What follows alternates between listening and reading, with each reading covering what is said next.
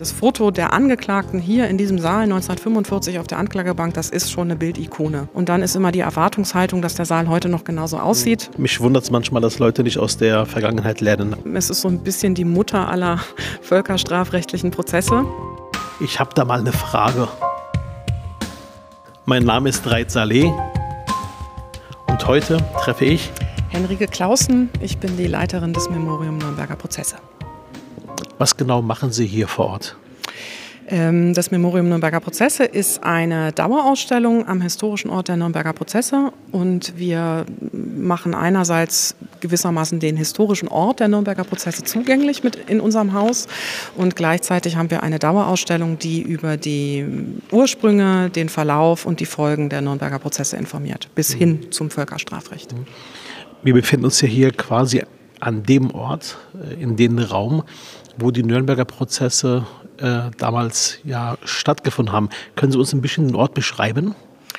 Ja, das ist ein, das, der Schwurgerichtssaal hier in Nürnberg ist der größte Verhandlungssaal hier in diesem gesamten ähm, Gebäudekomplex. Der Justizpalast ist 1916 eröffnet worden. Dementsprechend stammt auch die figürliche Ausstattung dieses Saales aus dieser Zeit. Also er ist sehr altehrwürdig mit viel Holzvertäfelung, mit marmornen ähm, Portalen, die sehr, ähm, sehr bildhafte ähm, Ausschmückungen haben. Ähm, der Saal hat ähm, glaube ich, einen besonderen Charakter durch diese Holzvertäfelung und durch diese ähm, man erkennt ihn eigentlich sofort, weil man einfach die historischen Bilder mhm. des Nürnberger Prozesses immer vor Augen hat. Ja, die kennt man, die sind ja quasi auch genau. in den Geschichtsbüchern und äh, genau. in, den, in den Fernsehberichten, die es mhm. ja immer wieder gibt. Mhm, genau. Also das ist tatsächlich eine, ich finde schon, dass die Aufnahmen, das Foto der Angeklagten hier in diesem Saal 1945 auf der Anklagebank, das ist schon eine Bildikone. Und mhm. zwar nicht nur eine deutsche, sondern eine internationale mhm. Bildikone. Insofern kennt es jeder und dann ist immer die Erwartungshaltung, dass der Saal heute noch genauso aussieht aussieht und dann betritt man ihn und dann stellt man fest, dass er in den 60er Jahren deutlich umgebaut worden ist und heute eben anders aussieht. Sie haben vorhin beschrieben, äh, da gibt es einen Raum, äh, so eine Schiebetür, wo damals quasi Angeklagten hochkamen. Wie genau lief das ab? Also es gibt unten im Keller dieses Gebäudes gibt es sogenannte Vorführzellen. Da werden die Angeklagten, bevor sie zum Prozess gebracht werden, quasi nochmal, wenn es denn nötig ist, ähm, nochmal ähm, kurz eingeschlossen. Und äh, dann gibt es einen direkten Aufzug, der vom Justiz, äh, von diesem Keller hier hoch in den zweiten Stock in den Gerichtssaal geht. Und ähm, in diesem kleinen Aufzug befinden sich drei kleine Zellen mhm. und damit werden die Angeklagten quasi nochmal eingeschlossen, direkt in den Saal gebracht. Das ist einfach mhm. letztendlich eine Sicherheits Sicherheitseinrichtung. Mhm. Damals äh, nach dem Krieg die Alliierten waren hier vertreten mit ihren Richtern, mit ihren An, auch mit auch mit ihren ähm, Ankläger heißt das, glaube ich, genau. Mhm. Äh, und ähm, wer vertrat damals äh, die Angeklagten, also diejenigen, äh, denen man ähm, ähm, ähm dem man äh, Kriegsverbrechen oder auch Kriegstreiberei mhm. äh, quasi nachweisen konnte, beziehungsweise damit angeklagt worden mhm. sind. Ja, also das ist eigentlich ganz klar geregelt. Es gibt eine Verfahrensordnung für dieses Verfahren, die ist eigens für diesen Prozess geschaffen worden. Und in dieser Verfahrensordnung war ganz klar festgeschrieben, jeder Angeklagte hat das Recht auf einen Verteidiger. Das heißt aber auch tatsächlich einen, es war begrenzt auf einen. Das heißt, jeder der Angeklagten hatte hier eine Person, die ihn in diesem Gerichtssaal vor Ort verteidigt hat. Natürlich hatten die Verteidiger aber natürlich auch noch Mitarbeiter im Hintergrund. Bloß hier im Saal war für jeden der Angeklagten und auch für die angeklagten Organisationen mhm. jeweils eine Person anwesend. Mm, die Verteidiger, das ist eine sehr heterogene Gruppe gewesen. Also da gab es solche, die man, wo man sicherlich ohne Zweifel sagen kann, überzeugteste Nazis. Die ähm, dürften, die dürften selbst auch weiterhin verteidigen? Die durften grundsätzlich, ähm, also da ist die Verfahrensordnung tatsächlich relativ unklar. Da äußert sie sich nicht zu. Das ist was, was man letztendlich nur so über die Aktenlage drumherum aus Archivmaterialien rekonstruieren kann. Ähm, das weist darauf hin, dass die, Ange äh, dass die Verteidiger hier grundsätzlich verteidigen durften. Also Bedingung war, dass sie eine Zulassung hatten vor deutschen Gerichten. Das führte dazu, dass es alles deutsche Verteidiger waren. Und damit alle Leute auch, die in der NS-Zeit aktiv waren. Ja, aber eben sehr unterschiedlich aktiv waren. Also das konnte vom, ähm, vom Richter, vom Marinerichter in der NS-Zeit, der natürlich eine entsprechende ähm, Nähe zum Regime hatte, sein. Das konnten aber auch tatsächlich hier lokale niedergelassene Anwälte sein, die ähm, sicherlich jetzt nicht ähm, Widerstandskämpfer gewesen waren, aber die Bedingung war, solange sie nicht selber gerade unter strafrechtlicher Verfolgung standen, dann durften sie hier mhm. aktiv werden. Ja. Okay. Äh, und ähm, es war quasi der erste große Prozess, der weltweit auch ähm, unter Beobachtung fand. Was ist seitdem passiert weltweit in Bezug auf Gerechtigkeit äh, im Umgang mit den Opfern von Kriegsverbrechen quasi?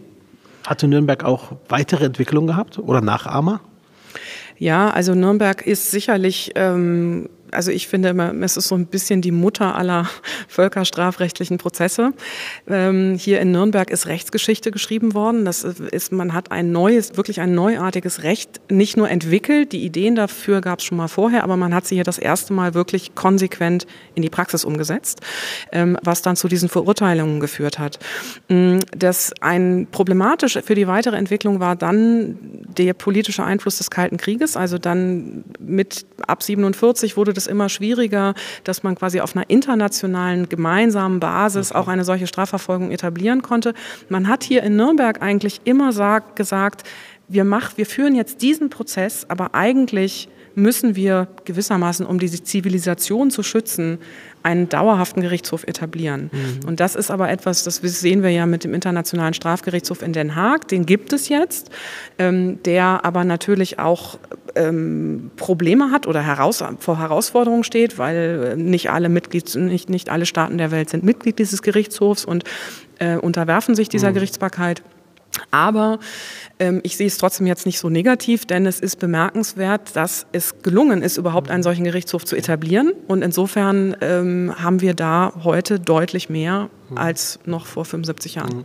Ich komme aus Spandau. Spandau ist ein Bezirk mhm. in Berlin und da gibt es äh, äh, das ehemalige Rudolf-Hess-Gefängnis. Und da pendeln bis heute äh, Neonazis hin, also mhm. richtige Nazis mhm. aus ganz Europa. Mhm. Also Leute, wo man auch sagen kann, die sind unter Beobachtung, richtige Nazis. Pendeln die auch hierher? Na, also die pendeln sicherlich auch nach Nürnberg, weil Nürnberg natürlich in vielerlei Hinsicht mit dem NS-Regime und der Geschichte des Regimes verbunden ist. Also wir haben in Nürnberg bis heute sehr, sehr prominent das Gelände des ehemaligen Reichsparteitagsgeländes. Äh, die Stadt war Namensgeberin der nationalsozialistischen Rassegesetze, die eben weitläufig immer als Nürnberger Gesetze ähm, bekannt sind und natürlich dann am Ende mit den Nürnberger Prozessen, also dem Beginn der strafrechtlichen Aufarbeitung. Ähm, und vor dem Hintergrund ist sicherlich, ähm, sind sicherlich Neonazis, ähm, Rechtsextremisten, ähm, haben sicherlich eine stärkere Tendenz, sage ich jetzt mal, zum ehemaligen Reichsparteitagsgelände. Bei uns muss ich ehrlich sagen, das kommt mal ganz vereinzelt mhm. vor, aber es ist jetzt nicht so, dass das für uns eine permanente Herausforderung wäre.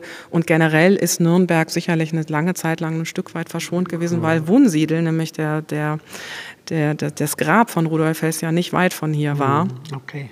Und das heißt, Wunsiedel ist eigentlich der Ort, der ganz fürchterlich gelitten hat unter mhm. diesem unter äh, Rechtsextremisten und Neonazis. Mich wundert es manchmal, dass Leute nicht aus der Vergangenheit lernen, aber es ist ein anderes Thema. Äh, zum Schluss erstmal vielen Dank. Zum Schluss ähm, zwei Wörter und Sie suchen sich ein Wort aus. Museum oder Gedenkstätte? Ich muss wirklich wählen. Dann würde ich Museum nehmen. Okay. Aufklärung oder Verbot? Aufklärung. Nürnberg oder Berlin? Naja, das ist für mich jetzt schwierig hier vor Ort, da muss ich Nürnberg sagen. Mhm, okay. Franken oder Oberbayern? Franken. Ähm, Döner oder Bratwurst. Bratwurst. Döner. Ehrlich? Ja. Okay, das ist sympathisch. Äh, Bier oder Sekt? Oh, Bier. Merkel oder Söder? Merkel. Das macht sie sympathisch. Vielen Dank. Sehr gerne. Dankeschön.